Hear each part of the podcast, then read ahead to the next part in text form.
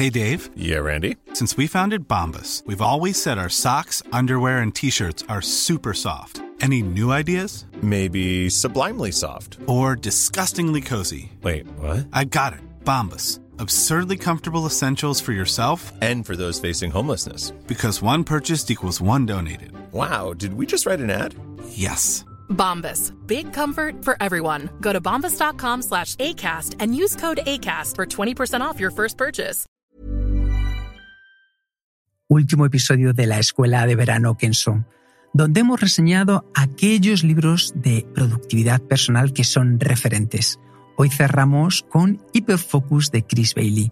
Y ahora que septiembre está a la vuelta de la esquina, esta habilidad de focalizarte será clave para dar lo mejor de ti. Y antes permítenos una vez más agradecer esta Escuela de Verano Kenso a los patrones del podcast, porque gracias a ellos es posible que cada semana tú escuches este podcast. Si tú también quieres unirte a esta comunidad con todos sus beneficios, te esperamos en www.kenso.es barra círculo. Y cada capítulo lo hemos dedicado a una fundación, ONG o proyecto donde nos hemos sentido comprometidos. En este caso, Oxfam Intermon, con quien hemos trabajado mano a mano en su teletrabajo. Oxfam Intermon son personas que forman parte de un movimiento global y que luchan junto a las poblaciones desfavorecidas para erradicar la injusticia y la pobreza, para que todas puedan ejercer sus derechos y disfrutar de una vida digna. Un mundo sin pobreza donde las personas puedan influir en las decisiones que afectan a sus vidas, ejercer sus derechos en el que todos los seres humanos sean valorados y tratados con equidad. Si quieres apoyarles, te recomiendo que visites su página web en www.oxfamintermon.org barra es. Y ahora te dejo con la reseña de Hyperfocus. Disfruta mucho.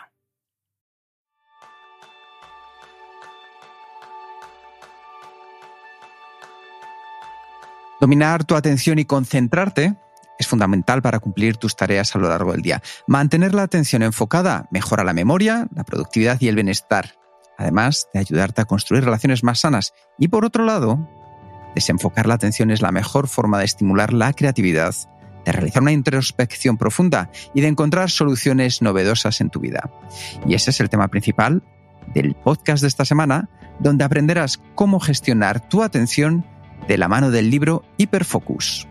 Bienvenidos a un nuevo episodio de Kenso Círculo, el podcast donde des- descubrirás los libros para vivir la efectividad y ser más feliz. Yo soy Rion Sangers, aprendiz en trabajar con intención.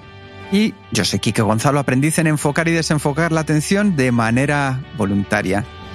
Muchísimas gracias, como siempre, a todos vosotros, patrones de Kenso Círculo, que nos ayudáis a poder lanzar este podcast y con muchas ganas de, de este libro, porque, Jerún, hoy nos traemos aquí a la modernez, por así decirlo. Es uno de los libros más recientes, el que has elegido. Sí, sí, Y sí. tengo que decir que es un libro muy interesante. Yo quizá voy a dejar ya un poco ese gancho. Es un libro que merece la pena por el tema que trata en profundidad. Vamos a hablar de enfocarnos, ¿no? Y este, como somos trabajadores de conocimiento, nuestra capacidad de enfocar lo es todo, lo es todo hoy en día, ¿no? Eh, eh, también es la razón porque en el primer curso online que, que- que hemos sacado de Kenso es el de Sin Interrupciones, que justo trata de, de- de ayudarte un poco a, a mejor en- a enfocar, ¿no? Y, y tema de interrupciones también saldrá en este libro, pero solo es uno de los muchos temas que, que están aquí. Y yo creo que este libro te ayudará un poco a entender mejor eh, qué es este de, de enfocarte, eh, para qué sirve, cómo funciona, cómo podemos hacerlo, eh, cuáles son los beneficios eh, y, y muchos temas más, ¿no? Sí, porque la atención al final es un recurso que tenemos que saber gestionar cada uno a nuestra manera. Uno de los grandes desafíos actuales es poder mantenernos enfocados a lo largo de la jornada con la idea de poder cumplir con nuestras tareas más importantes. ¿Y qué sucede? Que existen innumerables estímulos, tanto internos como externos, que lo que hacen es tender a distraer nuestra atención. El ritmo de trabajo al final es tan vertiginoso en la oficina ahora con el teletrabajo y bueno, ya nos cuento si encima tenemos niños y demás, que nos lleva a cumplir las rutinas diarias de una manera muy automatizada e incluso reflexiva. Y yo creo que es ahí donde se puede notar más el efecto negativo de las distracciones y cómo reducen la productividad real. El hacer que nuestro día a día sea automatizado, el vivirlo, a veces ya no solo sin propósito, sino también un poco de el, el sistema mono, como nosotros decimos. Así que incluso cuando tenemos esa sensación de productividad, yo creo que un análisis de la actividad diaria nos puede demostrar que la atención se ha centrado a veces incluso en asuntos secundarios que no nos han dado tanto valor añadido. Yo creo, Jerún, que este va a ser un libro interesante al respecto. ¿Y qué podemos decir de Chris Bailey? Chris Bailey, Chris Bailey conocido del, del proyecto de productividad, que cuando terminé sus estudios no sabía muy bien qué hacer y decidí pues básicamente hacer experimentos en su, propio cuerpo, básicamente en, investigar, haciendo experimentos, qué es lo que hace una persona eh, productiva y qué no. Y montó una página, este es su blog todavía hoy en día, y donde publicaba básicamente estos experimentos. Hizo cosas tan cosas como pues, meditar cada día o básicamente los retos que nosotros hacemos en Kenso, pues él pues vive de esto, ¿no? De hecho, tuvo uno muy español, Jerón, que fue el de dormir la siesta. Sí, también, también. Y después de un tiempo, pues ha publicado un libro con, con todas sus experiencias de, eh, de, de, hacer los experimentos. Y este es el, primer libro que publicó, el Productivity Project. Y, y este es un libro que me gusta mucho. Y este yo creo que es el primer libro un poco más serio. Este, el primer libro es básicamente una colección de, de, de post que ya tenía publicado, había mejorado un poco para explicar cada experimento, los beneficios. Y este realmente es un primer libro que él ha escrito empezando con la investigación, o sea, mm, es muy científico el Chris Bailey, ¿no? Y, y ha creado, se, ha dedicado a, pues esto, escribir sobre sus investigaciones sobre qué es exactamente este de, de, enfocar y desenfocar y cómo funciona y qué tenemos que hacer. Sí. Y el resultado es este libro. Yo creo que hay una de las cosas que vamos a aprender después de este podcast y es entender por qué es tan importante enfocar la atención. Y es que mantener la atención enfocada es posible si tenemos, por un lado, una estrategia y un entrenamiento adecuado. Es decir, podemos dirigir la atención de manera consciente y nos va a ayudar a aumentar el bienestar y la productividad, yo creo que de manera significativa. Hay que considerar para ello en determinados valores, como que, por ejemplo, las tareas difíciles, aquellas que aportan valor sustancial, son las mismas que, de hecho, solemos aplazar o relegar, porque muchas veces requieren un desafío y una concentración que no es fácil de lograr. Perdón. Y sin embargo, aquellas tareas más sencillas, esas que podemos realizar sin que demanden la mayor concentración, muchas veces nos terminan quitando eh, esa sensación de tener el control del día. Por eso es muy importante tener en cuenta que no todas las tareas que debemos realizar van a tener la misma importancia ni nos reportan el mismo beneficio, tampoco la misma satisfacción, desde luego. Así que yo creo que con esto vamos a sacar bastante provecho de este libro, ¿verdad, Jerún? Sí, sí, sí. En, temas de, estructura hay básicamente dos grandes bloques. El primero habla del hyperfocus, el, el hiperenfoque, y el segundo habla de scatter focus, que es el Después ya explicamos un poco más qué es, pero es el foco disperso. ¿no? Y antes de esto hay dos pequeños capítulos que también son, no son menos interesantes. Uno es, eh, se llama ¿Por qué es tan importante enfocar la atención? Y después, yo creo que es una tendencia ¿no? de cómo sacar provecho de este libro. Que, que ya, no es el primer libro que leemos, que, que tiene un capítulo con un pequeño manual de instrucciones. ¿no? Pues empezamos por el primero, que es ¿por qué es tan importante enfocar la atención? Y aquí Chris os explica eh, primero un hecho, que es que siempre estamos enfocando en algo. Siempre, siempre, siempre. Incluso cuando estamos perdidos en nuestros pensamientos internos. Entonces estamos enfocando en nuestros pensamientos internos. Y sorprendentemente nos explica que una de las mejores prácticas para ser creativo y productivo es aprender a desenfocar. Y de aquí va la segunda parte de, de este libro, el, el de, de Scatter Focus. ¿no? Y un dato que, que a mí me llama mucho la atención que he sacado este, este capítulo que justo unas semanas antes de, antes de leer este libro ya había encontrado y había publicado el comunicado de Kenzo, que es que tenemos muchas distracciones Y, hay un estudio que, ha encontrado que si trabajamos con un ordenador, con una pantalla, nos distraemos o nos interrumpimos por medio cada 40 segundos. 40 segundos tardaremos en distraernos nosotros mismos o, por algo. Por tanto, tenemos nuestros días de que estamos trabajando con, con el ordenador por medio, ¿no? divididos en bloques de 40 segundos para trabajar.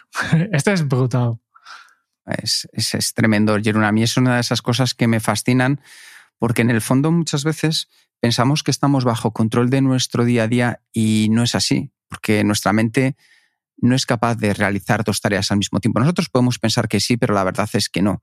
Podemos alternar entre tareas, pero no es posible, por ejemplo, leer un libro y escribir al mismo tiempo un correo para una persona que te está pidiendo algo, o resolver un problema matemático y mantener una conversación con otra persona. De hecho, nosotros lo hacemos mucho en los talleres con aquellas personas que dicen que son expertos en multitarea entonces les sacamos y les ponemos cuatro personas alrededor para que hagan diferentes cosas. Matemáticas sencillas, que repita una frase, que repita los gestos que está haciendo otra persona delante y se encuentran que son incapaces. ¿Qué sucede? Que nosotros pensamos que tenemos ese poder de la multitarea y en el fondo es como subir y apagar interruptores para encender la luz de manera muy rápida. El cerebro necesita conectar y desconectar unos y otros y eso lo que hace es que desenfoquemos mucho nuestra atención o que pensemos que en el fondo lo que estamos, a donde nos estamos enfocando no es el lugar correcto. Y yo creo que hay un punto que es, Jerún, no sé si para ti te parece muy interesante también, y es que realizar varias actividades, siempre cuando intentamos mantener la atención en varias actividades, resulta en la mayoría de los casos menos eficiente y más estresante. No sé si estás de acuerdo con ello. Sí, sí, absolutamente. hay, después hay un todo un casi todo un capítulo sobre la multitarea, ¿no? Pero sí, sí, aquí está un, poco el problema, ¿no? Por tanto, nuestro, nuestro trabajo, especialmente en esta era, en esta época que, cada vez hay más inteligencia artificial, hay robots que nos hacen parte del trabajo y que también vienen por, tu trabajo, al menos una parte, ¿no? Los, eh, y, ya me parece bien, porque hay muchas tareas que yo ni, ni quiero hacer, ¿no? Me gustaría que, que, un robot lo hace, pero hay, hay una parte del trabajo que los robots no pueden hacer y, y estas tareas son justo estas tareas de, de, concentración, donde tú estás concentrado, que están, son tareas complicadas, complejos incluso, ¿no? Y para estas tareas necesitas enfocarte, necesitas gestionar tu atención. Porque al final, cuando nos enfocamos de manera consciente, en las tareas redunda en una mayor capacidad para recordar y asimilar la actividad. Y esto se, aplica de manera especial, por ejemplo, a las relaciones familiares. Cuando pasas tiempo de calidad con tus hijos, dedicándoles una atención enfocada, se generan recuerdos mucho más duraderos y los momentos se vuelven más significativos. Asimismo, también es más fácil relajarse ante el trabajo, puesto que siempre se está actuando con un propósito, en teoría, reflexionado. Entonces, aquí Jerún, sí que me gustaría, antes de pasar al tema de hiperenfoque, que tengamos claras, como muy bien decías antes, qué nos vamos a encontrar. Y desde esta perspectiva de gestionar la atención, eh, Chris nos habla de cuatro tipos de tareas. Tareas necesarias, que son muy productivas y requieren de cierto esfuerzo, suelen ser normalmente menos estimulantes. Por ejemplo, una reunión para definir los presupuestos sería un ejemplo. Luego tenemos tareas superfluas, que son aquellas actividades con escaso, muy poco rendimiento, como reorganizar, por ejemplo, los archivos de tu ordenador o reorganizar el escritorio, que estas además las solemos realizar cuando se quiere evitar hacer otras tareas que nos demandan más. Normalmente, en muchos casos, pues no son ni estimulantes ni divertidas. Luego están las tareas entretenidas, aquellas que incluyen distracciones como eh, chatear en las redes sociales, interactuar con los compañeros de trabajo, y aunque son estimulantes, no nos producen los beneficios o el rendimiento que nos gustaría para avanzar. Y por último están las tareas con un propósito. Estas son las más importantes y las que fundamentan la labor de, como decía Jerún, nosotros que somos trabajadores del conocimiento. Pues, por ejemplo, para un actor sería ensayar y actuar, para un escritor leer y escribir. Son satisfactorias y demandantes. Así que si tenemos en cuenta que tenemos estas cuatro tareas, ya podemos poner en mayor contexto lo que vamos a empezar a ver a partir de ahora con el hiperfocus. Sí, la, idea de la, manera de presentar estos cuatro tipos es, como una cosa que no, no, he explicado, pero el libro está, tiene unas gráficas que son súper interesantes y súper sencillas, ¿no? Y hemos visto libros que, que las gráficas no aportan mucho, pero estos son, son, son fáciles de entender y, y, muy, muy visual, ¿no? Y en este caso ha creado un, un matriz de 2 por 2 los típicos, ¿eh? y tenemos aquí para, identificar los cuatro tipos de tareas. Por un lado tenemos un eje que, divide las tareas en productivos y improductivos, y por otro lado tenemos el atractivos y no atractivos, ¿no? Y entonces aquí tenemos el, productivo, pero no, no atractivo, pues es el trabajo necesario, ¿no? Que son las cosas que sí que aportan valor, pero después tenemos el, no productivo y ni atractivo, que es el trabajo innecesario. Y el peligro yo creo que está en el no productivo pero atractivo. Aquí tenemos el trabajo distraído, aquí como he dicho que están las redes sociales y obviamente donde realmente tenemos que estar es productivo y atractivo porque aquí estás trabajando según tu propósito. ¿no? Y obviamente aquí solo hay unas pocas tareas, ¿no? Y es importante saber porque las cosas más urgentes y estimulantes de tu entorno rara vez son las más importantes que hacer completamente de acuerdo en este caso, Jerún. Así que con esto podemos empezar a hablar del hiperenfoque, hiperfocus, que al final es como se titula el libro, y es, no deja de ser una atención intensa y controlada. Es decir, casi todas las personas disfrutamos y sabemos y recordamos esos periodos de concentración donde estábamos metidos tanto en una tarea tan productivos esos momentos en los que de repente el tiempo pasa volando con una rapidez que ni te, te lo crees bueno, pues ahí estamos hablando de momentos de hiperenfoque. De hecho, es posible incluso que a pesar de algunas distracciones con los descansos adecuados, cuando estamos metidos en temas de hiperenfoque, podemos volver a la tarea con facilidad, con energía, con ganas. Pues este estado mental es el hiperenfoque. Para entender un poco el, tema del hiperenfoque, eh, hay que entender otro concepto que yo creo que son las claves de, este libro, que es el espacio mental, el espacio de atención. Hay que pensar que, tal como Chris explica, que tenemos un espacio limitado en nuestra mente, donde tenemos ahí la, la cantidad de capacidad disponible para enfocar y procesar las cosas en un momento. Tanto cuando elegimos en qué poner la atención, pues esta información va a ocupar la memoria a corto plazo, ¿no? Entonces nuestro espacio atencional asegura de, de, tenerlo activo para continuar trabajando en ello. Este un poco es, es como nuestra, nuestra RAM, ¿no? Si paramos de ordenador, la memoria RAM, la memoria de trabajo, donde en este caso el espacio atencional de nuestra mente, pues aquí la información se queda durante unos 10 segundos solo. Es importante, ¿no? Porque hay que pensar que recibimos un montón de información cada día, ¿no? El, el cita un estudio que dice recibimos 11 millones de piezas de información en, forma de experiencias sensoriales de en, cada segundo, pero solo podemos procesar 40 de ellos. Y aquí está el gran límite, ¿no? Y por eso necesitamos este, controlar mucho este espacio atencional, porque hay mucha información disponible y aquí solo cabe muy poco, muy poco. Es importante que tú decides de forma consciente con qué vas a llenar este espacio atencional.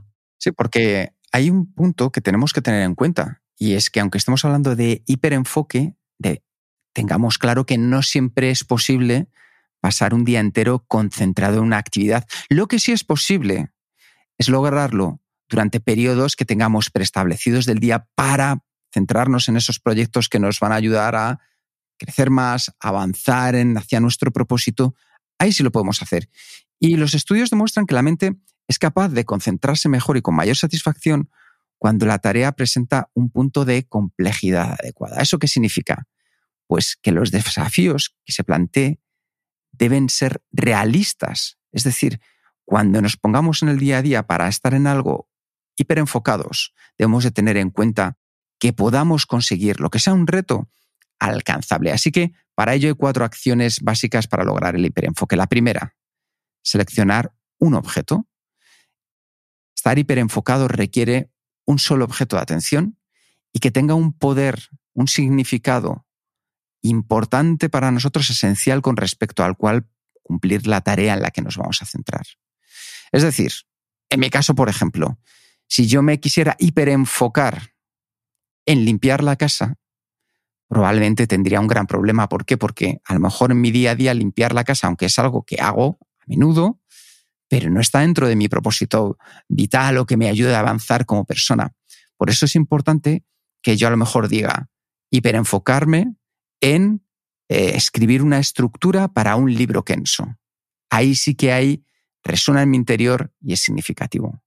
El segundo de los puntos es eliminar todas las distracciones, es poder controlar el entorno, un paso imprescindible para garantizar el mínimo de distracción. ¿Qué sucede? Que nosotros tenemos que ir dentro de nuestro círculo de acción aquellas cosas que dependan de nosotros. Todas aquellas distracciones que de primeras sepamos que pueden saltar, que nos pueden llamar la atención, vamos a desconectarlas, vamos a ponerlas aparte. Ya sabéis cuáles son para cada uno de vosotros, no hay mucho misterio, porque siempre va a ser mucho más fácil evitar las distracciones que gestionarlas cuando ya están ocurriendo. Si yo dejo el teléfono cerca y de repente me llaman, ¿yo qué podía haber hecho? Pues antes de haber atendido esa llamada, ya lo que podía haber hecho es poner en modo avión el tiempo que voy a estar hiperenfocado.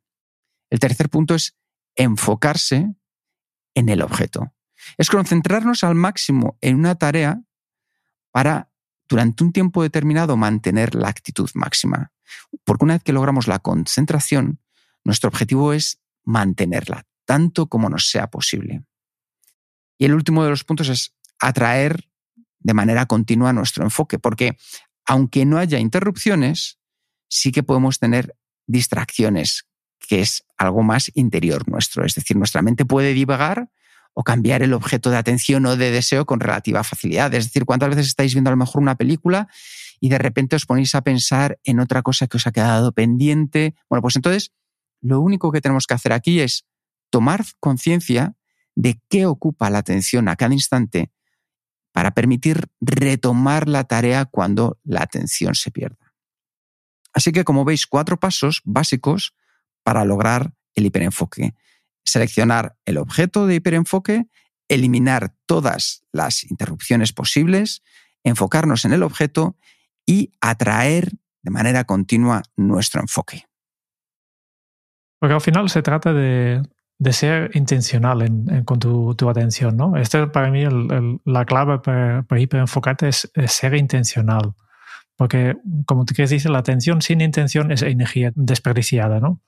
Y, y, algunas cosas más, más prácticas para tener claro esta intención es, por ejemplo, aplicar la regla de tres, que es al comenzar de cada día elegir las tres cosas que deseas haber logrado al final del día. Y esto hacerlo simplemente cada día y también puedes hacerlo una vez por la semana.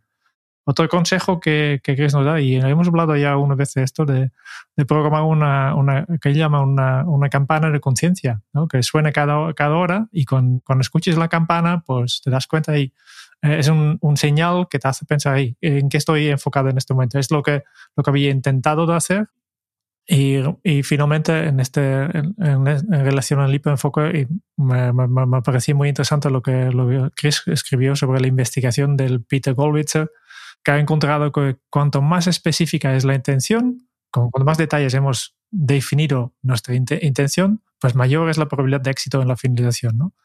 Y además ha dicho que, que establecer eh, intenciones específicas pues puede duplicar, incluso triplicar tus probabilidades de éxito. Y esto obviamente solo con intenciones o tareas un poco más complicadas, porque las intenciones fáciles de lograr no tienen que ser tan, tan específicas. A mí hay una frase que me ha gustado mucho, Jerún, es que nunca se está demasiado ocupado para hiperenfocarse. ¿Qué te parece esa reflexión? Genial, sí, sí, sí, sí, es, es verdad. Es que, que más tarde también me, creo que explica esto, ¿no? De cuanto más ocupado estás, más necesitas hiperenfocar, ¿no? Justo, justo. Claro, como bien decía Jerún, estas tareas, además de ser significativas, deben ser específicas cuanto más específicas, más posibilidad de cumplirlas. Así que si quieres hacer deporte, un objetivo trazado con precisión, por ejemplo, decir jueves y viernes voy al gimnasio antes de comer, más fácil será cumplirlo. Y recomendable que programéis esa alarma para que suene cada hora para recordarte que hay un espacio para reflexionar de manera breve sobre en qué has ocupado tu atención.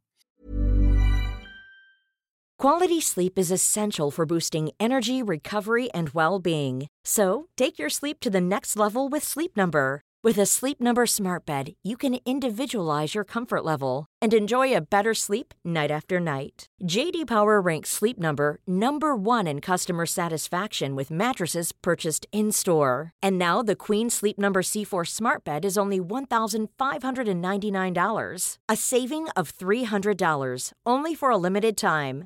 For JD Power 2023 award information, visit jdpower.com/awards. Only at Sleep Number stores or sleepnumber.com. Hey, Dave. Yeah, Randy. Since we founded Bombus, we've always said our socks, underwear, and t-shirts are super soft. Any new ideas? Maybe sublimely soft. Or disgustingly cozy? Wait, what? I got it. Bombus. Absurdly comfortable essentials for yourself And for those facing homelessness. because one purchased equals one donated. Wow, did we just write an ad? Yes. Bombas. Big comfort for everyone. Go to bombas.com slash ACAST and use code ACAST for 20% off your first purchase. Y con esto también pasamos a que debemos estar preparados para neutralizar las distracciones. Porque las distracciones nos ofrecen estímulos veloces y continuos a nuestro cerebro. Y a nuestro cerebro le encantan, lo tenéis que saber. O sea, es una cosa que de manera instintiva le apasionan las distracciones. Está creado para ello. Entonces, ¿qué sucede? Que las novedades se vuelven para nuestro cerebro sumamente tentadoras. Redes sociales, tecnología de la información. ¿Qué creéis que nos aporta nuestro cerebro? Pues esas ganas de ser infiel, por así decirlo, a la atención. Entonces nos ofrecen muchas fuentes de distracción y tenemos que entender que hay cuatro tipos de distracciones o interrupciones que vamos a poner hiperenfoque sobre ellas. Todas ellas lo que hacen es obstaculizar lo que es el hiperenfoque. Entonces tenemos distracciones molestas o si quieres, Jerún, ¿lo prefieres contar tú con los cuadrantes? Otra vez, ya. Venga, dale a los Vamos a cuadrantes. otro cuadrante. Efectivamente. Eh, tenemos eh, otra vez un cuadrante cuatro tipos, por tanto, eh, si, hay, si hay cuatro tipos, siempre lo ponemos en cuadrante. Por un lado tenemos este de, de ¿cómo has dicho? El Distracciones molestas no controladas. molestas, mo- molesta, sí, molestas y divertidas, ¿no? Es el un eje, ¿no? Pero es. dividirlos en dos grupos, eh, o molestan o son divertidos. Nos gusta hacer o no nos gusta hacer, ¿no? Y después tenemos por el otro eje las distracciones o interrupciones que controlamos o, o que no controlamos. Y así tenemos otra vez cuatro grupos, ¿no?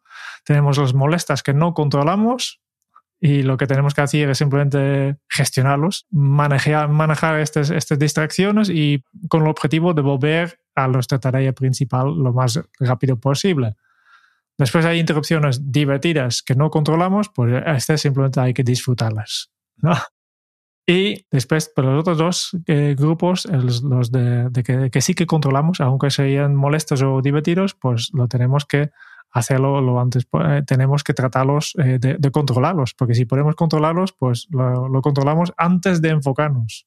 ¿eh? Lo sacamos ya, porque son, son cosas que, que, que dependen de nosotros, pues lo queremos eliminar antes de enfocarnos. También es importante eh, saber, pero po- podemos incluso añadir un eje más, ¿no? Porque también hay dos lugares donde se originan las distracciones. Lo- lo- Las distracciones pueden venir de nosotros mismos. Nosotros en, en- en el curso, si has, si has seguido el curso de, de sin interrupción, ya sabes que nosotros en lugar de distracciones hablamos de, de interferencias, ¿no? Que es cuando tu mente no estás prestando atención a lo, a lo que deberías estar. Y si esta interferencia procede de nosotros mismos, entonces hablamos de distracciones. Y el otro origen es de, de otras personas y este para nosotros serían las interrupciones. Este para, nosotros es la diferencia entre interrupciones y distracciones. Las distracciones vienen de nosotros mismos y las interrupciones de otros. ¿no?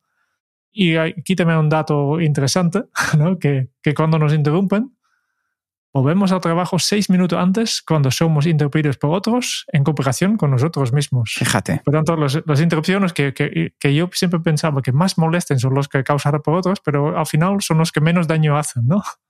Me parecía súper interesante esto. Claro, es que, ¿qué nos encontramos así? Pues, como decía ayer, distracciones molestas no controladas. Por ejemplo, visitas inesperadas o el ruido de compañeros o los niños que están corriendo ahora que estamos trabajando, pues serían un ejemplo. Distracciones molestas y controladas. Notificaciones de los teléfonos móviles, el correo electrónico o, por ejemplo, que nos hace el clink clink de un mensaje nuevo, pues forma parte de ellas. Interrupciones divertidas no controladas, eh, cuando están ahí hablando otros compañeros, cotilleando, no sé qué, entonces tú, se te va, aunque tú no quieras, medio la oreja ahí para saber qué se está diciendo, o las interrupciones divertidas y controladas, que es, por ejemplo, interacción en redes sociales o los estímulos que puede ofrecer la comunicación digital, como puedan ser los blogs que te gusta leer, los canales de YouTube que te gusta ver, etc. Por supuesto, siempre que sea posible, las distracciones las tienes que prevenir según tus circunstancias personales, porque hay llamadas telefónicas que puedes rechazar y otras que no. Las potenciales distracciones que pueden ser controladas, esas sí que deben de gestionarse. Y las situaciones que no se pueden controlar, al menos las debemos de contener. Esto lo que hace, como muy bien explicaba Jerún, es que al final entendamos que hay cosas que están fuera de nuestro alcance. Entonces, no esperemos, como a mí me pasa muy a menudo, que mi madre me llama cinco veces al día porque a lo mejor se aburre y yo estoy ahí enfocado en algo concreto. Oye, yo no puedo evitar que mi madre me llame, no la voy a bloquear, pero sí que voy a intentar, tanto como sea posible, contener ese tipo de llamadas. Porque tras la interrupción debemos de retomar el control de la atención y redirigirlo, como hemos visto antes, a la tarea. Y por otro lado, no hay razón para no disfrutar las interrupciones divertidas que simplemente no se pueden controlar. Es decir, que si llega ese momento y hay que aprovecharlo, pues se aprovecha. Eso sí, no pongamos, como a nosotros nos gusta decir en Kenso, ni ladrones del tiempo ni cosas parecidas. La tecnología, que aquí puede ser un ladrón de nuestra atención, vamos a cambiar ese chip. Porque también la tecnología nos ofrece herramientas para minimizar las distracciones. Hay muchos programas, aplicaciones para dispositivos, para tu ordenador, para tu portátil, para tu tableta, que neutralizan las notificaciones y los estímulos que te pueden interrumpir. Y en ese sentido, debemos establecer, por ejemplo, horarios estrictos para leer el correo electrónico. Para evitar las distracciones digitales puede, ser muy eficiente utilizar el modo avión de los dispositivos. Usar auriculares que neutralicen el ruido exterior. Incluso desconectarnos completamente de la red, del wifi durante unos momentos para trabajar en algo hiperenfocados. Todo eso son medidas útiles. Vamos a buscar nosotros también cómo sacar el máximo provecho para que se conviertan en un gran aliado. No vamos a echarle la culpa, sino que vamos a utilizar la sinergia que nos proveen. En la oficina o ahora en casa, sabemos que se presentan distracciones y es posible, desde luego, sería recomendable buscar a veces otros espacios de trabajo. Ahora mismo que estoy con mi mujer en la misma sala, ¿qué sucede? Que no os podéis imaginar el número de videollamadas que tiene en casa de herrero cuchillo de palo. ¿Qué es lo que hacemos? Que cuando uno quiere estar hiperenfocado, se va al baño, literalmente. Pues bueno, tenemos un baño que incluso se puede hacer videollamadas desde allí porque es más o menos estético, pero es el baño. Nos permite estar en un entorno mucho más controlados. Entonces, Pensemos que, por ejemplo, con nuestros equipos, con nuestras familias, establezcamos horarios o espacios para evitar interrupciones, a fin de que podamos permitir ese hiperenfoque de todo el equipo. Vamos a limpiar también el propio espacio de trabajo de estímulos y así eliminamos potenciales distracciones. Y el móvil, el móvil también lo podemos retirar de nuestro alcance colocándolo en otra habitación para eliminar la tentación de ver quién nos ha escrito, quién nos ha llamado si nos queremos hiperenfocar. Así que, ¿qué podemos hacer en cambio? Pues coloquemos plantas o estímulos visuales relajantes, que yo sé, Jerón, que eso es una de las cosas que a ti más te atrae, porque siempre tienes plantas o tienes algún uh, muñeco, algo que te trae buenos recuerdos, ¿verdad? Sí, sí. Eh, hay, que, hay que hacer el entorno tuyo. Es el entorno es importante. nosotros no, hablamos de, siempre del diseño del entorno para, eliminar las distracciones, ¿no? Y, y, las plantas simplemente son un poco como somos cazadores de mamuts y, y no estamos hechos para estar sentados en un despacho, estamos hechos para cazar mamuts en, en, la selva. Por tanto, cuanto más podemos convertir nuestro despacho en, en, una cueva o una selva, pues más a gusto estamos. Sí, Vale, al final lo que tenemos que hacer es aprender cómo convertir el este de hiperfocus, hiperenfoque en un hábito. Porque no siempre es fácil. Estás, estás concentrado especialmente en las, las, las, interrupciones internas ¿no? que hemos hablado antes, ¿no? Que, que, aunque estoy en este momento grabando vídeo, pues no puedo evitar que de vez en cuando mi mente va porque veo una cosa por aquí, ¿no? Y, y primero es interesante saber cuáles son estas causas, ¿no? ¿Qué hace que nuestra mente divague? Y este puede ser por, por estrés o aburrimiento, Puede ser porque estás trabajando en un entorno caótico, ¿eh? que hay muchos impulsos, ¿no? que por eso el. Eh, has hablado del, del, baño, ¿no? Aquí por decir. Te puede ser porque estás tratando y pensando en una serie de preocupaciones personales, puede ser porque estás cuestionando si realmente estás trabajando en la tarea más productiva o significativo o, simplemente porque tienes espacio de atención no utilizado, que al final nuestra mente, eh, este espacio de atencionado que hemos hablado antes, que nuestra mente siempre quiere, tener lleno. Y si tu tarea no, no es suficientemente complejo o complicado para llenarlo todo, pues tu mente automáticamente va buscando cosas, en este caso tareas pequeñas, para hacer multitarea y ocupar este espacio que, que queda libre. Sí, de hecho, al final, Jerún, hay cosas, hay hábitos, hay técnicas que nos pueden ayudar. Por ejemplo, la meditación y hay otras técnicas mentales nos ayudan a controlar la atención. Meditar, de hecho, puede ser de gran ayuda porque nos ayuda a controlar las distracciones internas. Basta con que nos concentremos en la respiración, la la frecuencia, mientras intentamos eliminar cualquier pensamiento de nuestra mente. Lo hemos hecho en uno de los retos Kenso, que sabéis que nosotros poco a poco vamos sumando de manera exponencial en estos retos para incorporar hábitos efectivos a nuestro día a día. Y puedes realizar esta práctica con solo 5 o 10 minutos al día. Porque cuando se medita es más fácil controlar los pensamientos y desechar aquellos que no son pertinentes. Y de hecho, si mientras medita te llegan ideas, escríbelas en un cuaderno para que no se te olviden. Es decir, nos vamos a permitir que no vamos a dejar la mente en blanco así de primeras, no somos unos maestros de la meditación. Poco a poco vamos a ir consiguiéndolo cada día ser un poco mejores. Entonces, si nos vienen ideas, las apuntamos en un cuaderno. ¿Por qué?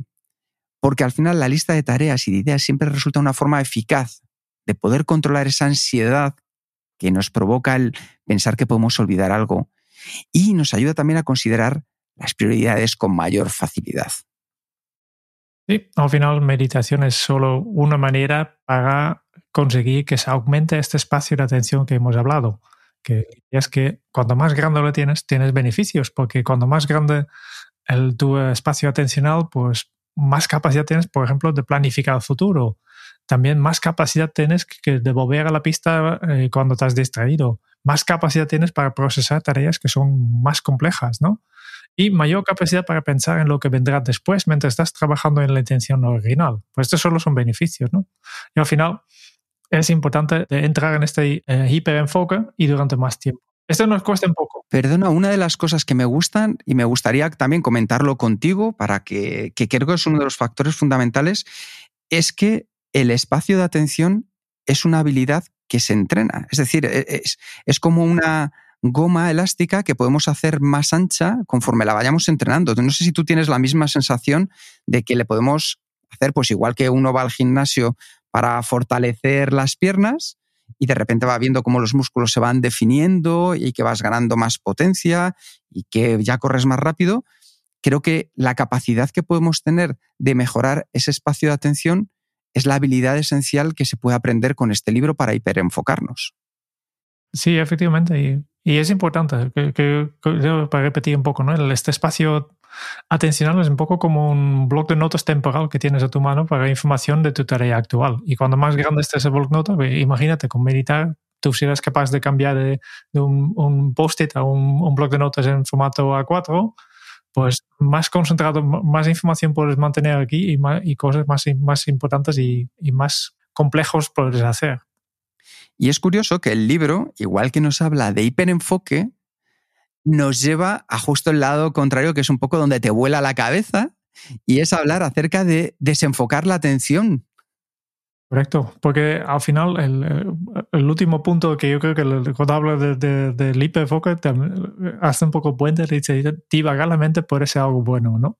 Y aquí siempre va, para el otro, ¿no? Es básicamente el, otro lado, el, el, Chris llama esto scatter focus, ¿no? el enfoque disperso, que básicamente es, es justo lo contrario de, de, de, hyperfocus. ¿no? Si el hiperenfoque es un modo más productivo que de tu cerebro, pues el, el scatter focus, el enfoque disperso, es el más creativo.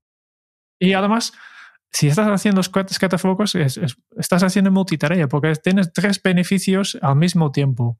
¿no? Porque primero es el modo perfecto para establecer tus intenciones y crear planes para el futuro.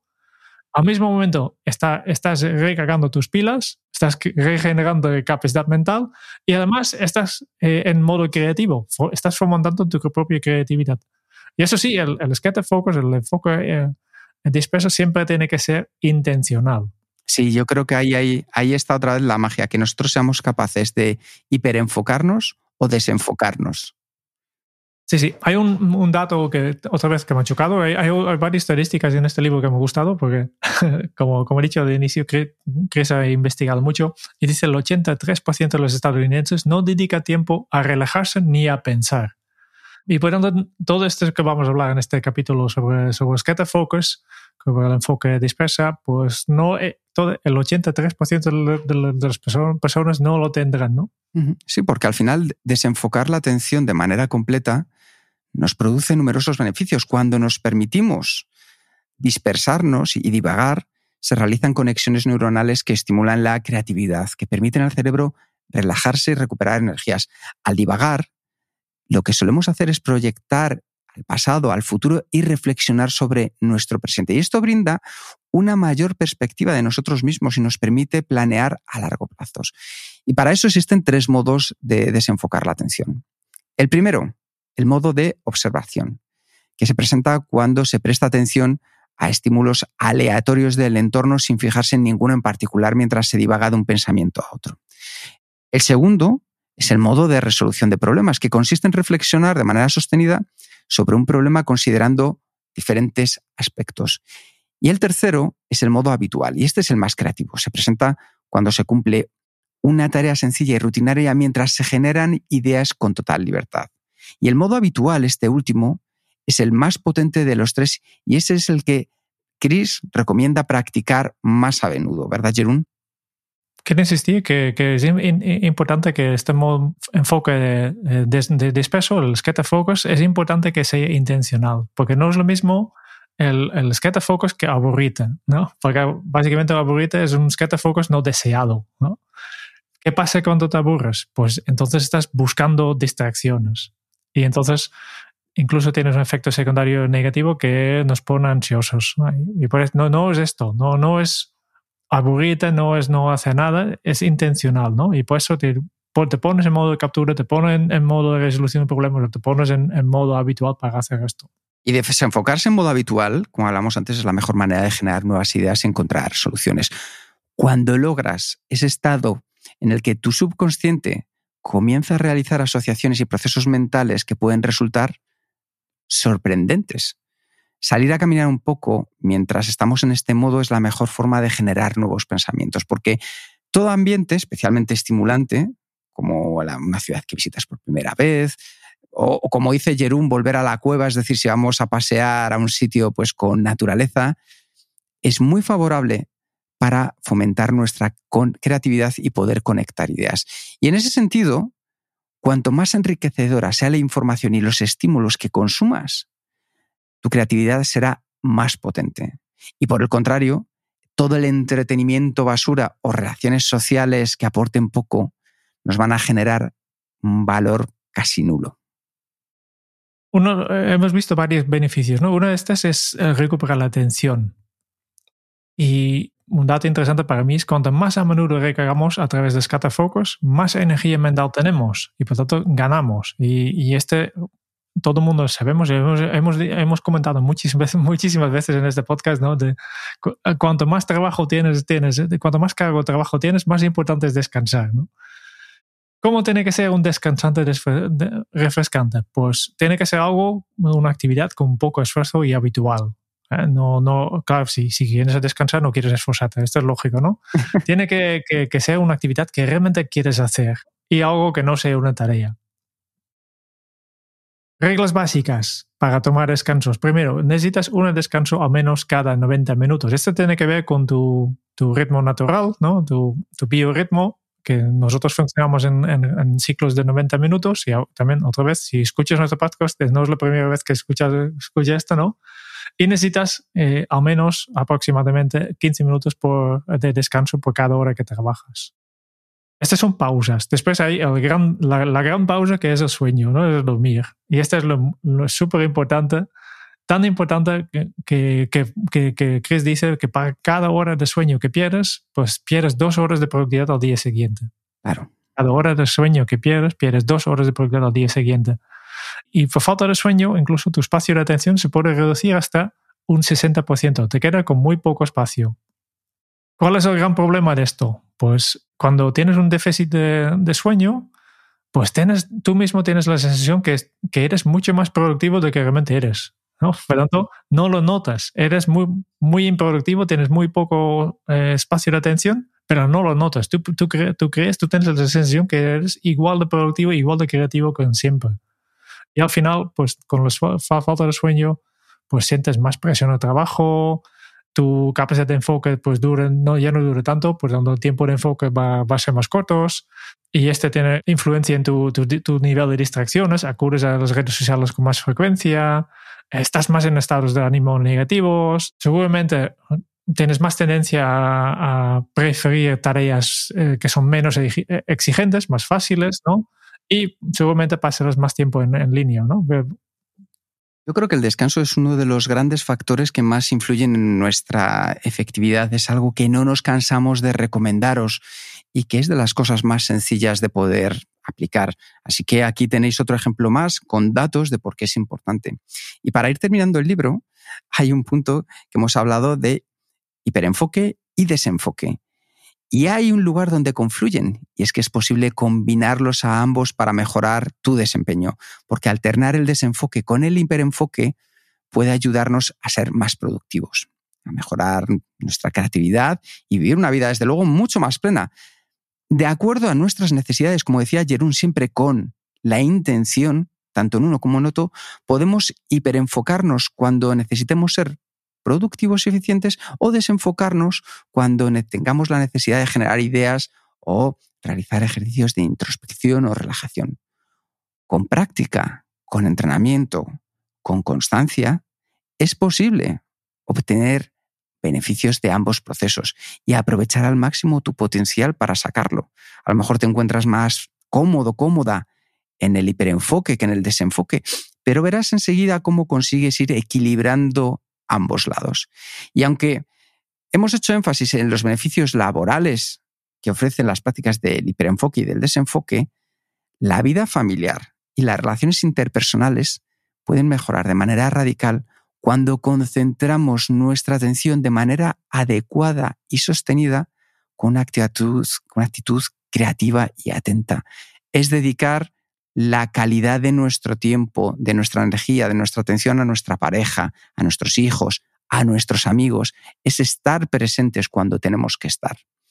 Por eso, el hiperenfoque y el desenfoque son dos habilidades básicas para cualquier persona en el mundo actual. Y no puede haber un, episodio de podcast de Kenzo sin mencionar episodio 35 sobre los cronotipos.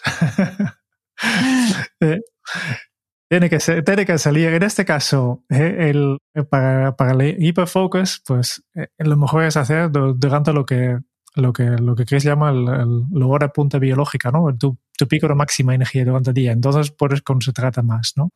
Y después, para los catafocos, para el desenfoque, es más efectivo cuando tenemos la menor cantidad de energía. Este sería el hora punta de, de ser creativo. Por tanto, habitualmente es cuando tú estás más cansado. En mi caso, como oso, ¿no? Pues yo tengo mi, mi momento de hiperenfoque durante, pues ahora mismo, estamos a las doce y media de la mañana, pues este es mi mejor momento, ¿no?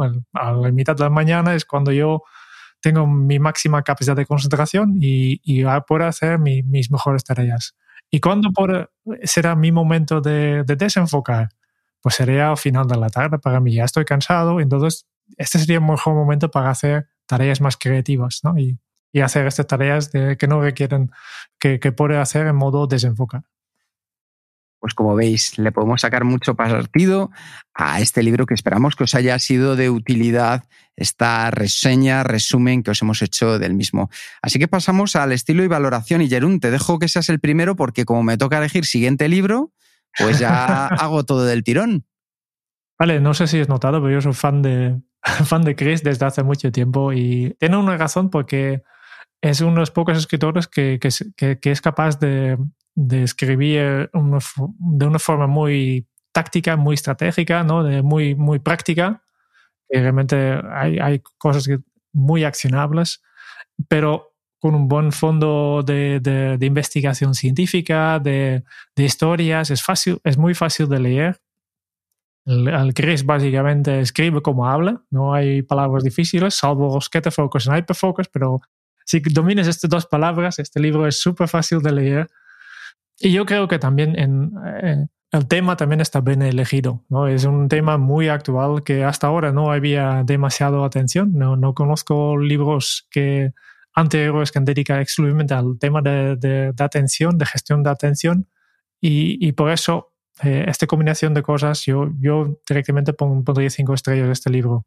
Wow, has estado ahí a tope, Jerún. En mi caso, voy a comenzar directamente con la puntuación. En mi caso es un cuatro y medio.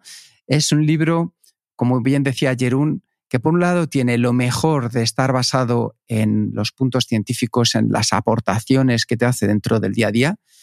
Es un libro que se nota mejora sobre eh, su primer libro, porque este es el segundo libro que Chris ha escrito, y se nota que ha sabido enfocarse, nunca mejor dicho, de mejor manera en el tema, y probablemente se convierta en el referente, en el libro de referencia cuando tengamos que hablar de lo que es la concentración. Más allá de un título como Hiperfocus, que pueda parecer muy marketingiano, lo que vas a encontrar en el trasfondo es mucha ciencia, mucha realidad y mucha cercanía. Yo le pongo un cuatro y medio porque considero que todavía puede dar algo más en, en ello. Y ¿Cuál es el siguiente libro, Jerún, que vamos a leer? tengo mucha curiosidad. ¿Qué vamos a hacer? Este pues tú has elegido el más moderno y yo me voy a ir al más primigenio o uno de los mayores eh, y nos vamos a retrotraer muchísimos años atrás. Son las meditaciones de Marco Aurelio.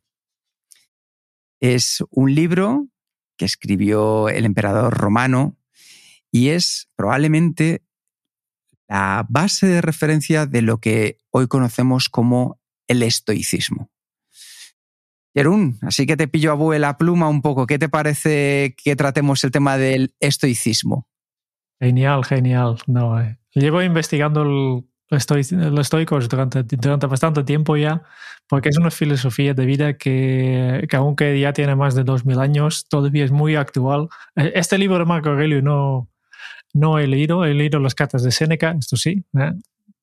Otro, otro, clásico de estoicismo y efectivamente el Marco Aurelio, este libro, lo que yo he entendido de este libro es que, claro, como es un, el Marco Aurelio en su caso era un emperador eh, y su, su, vida y su trabajo parece bastante en lo que estamos viviendo hoy en día, con mucha incertidumbre, con, con problemas, con... sí. Eh, por tanto, eh, hay muchas lecciones que, aunque ya tienen más de 2.000 años, que son igual de válidas hoy en día, al menos el, es lo que he entendido, pues tengo, ganas de leerlo, sí, sí. veréis que hablaremos de determinismo, de la filosofía de la tranquilidad, de la indiferencia ante la muerte, de simplificar la vida y del arte del buen vivir. Así que tengo muchísimas ganas de poder reseñar este libro con vosotros el próximo mes. Muchas gracias por escuchar el podcast de Kenso. Si te ha gustado, te agradeceríamos que te suscribas al podcast lo compartas en tus redes sociales o dejes tu reseña de 5 estrellas para ayudarnos a llegar a más oyentes. Y si quieres conocer más sobre Kenso y cómo podemos acompañarte a ti, a tu equipo o a tu organización en el camino hacia la efectividad personal, puedes visitar nuestra web kenso.es. Te esperamos la semana que viene en el próximo episodio del podcast de Kenso donde Kike y Jerún buscarán más pistas sobre cómo ser efectivo para vivir más feliz. Y hasta entonces, ahora es un buen momento para poner en práctica un nuevo hábito Kenso. La atención con intención es energía aprovechada. Nos escuchamos pronto. Chao.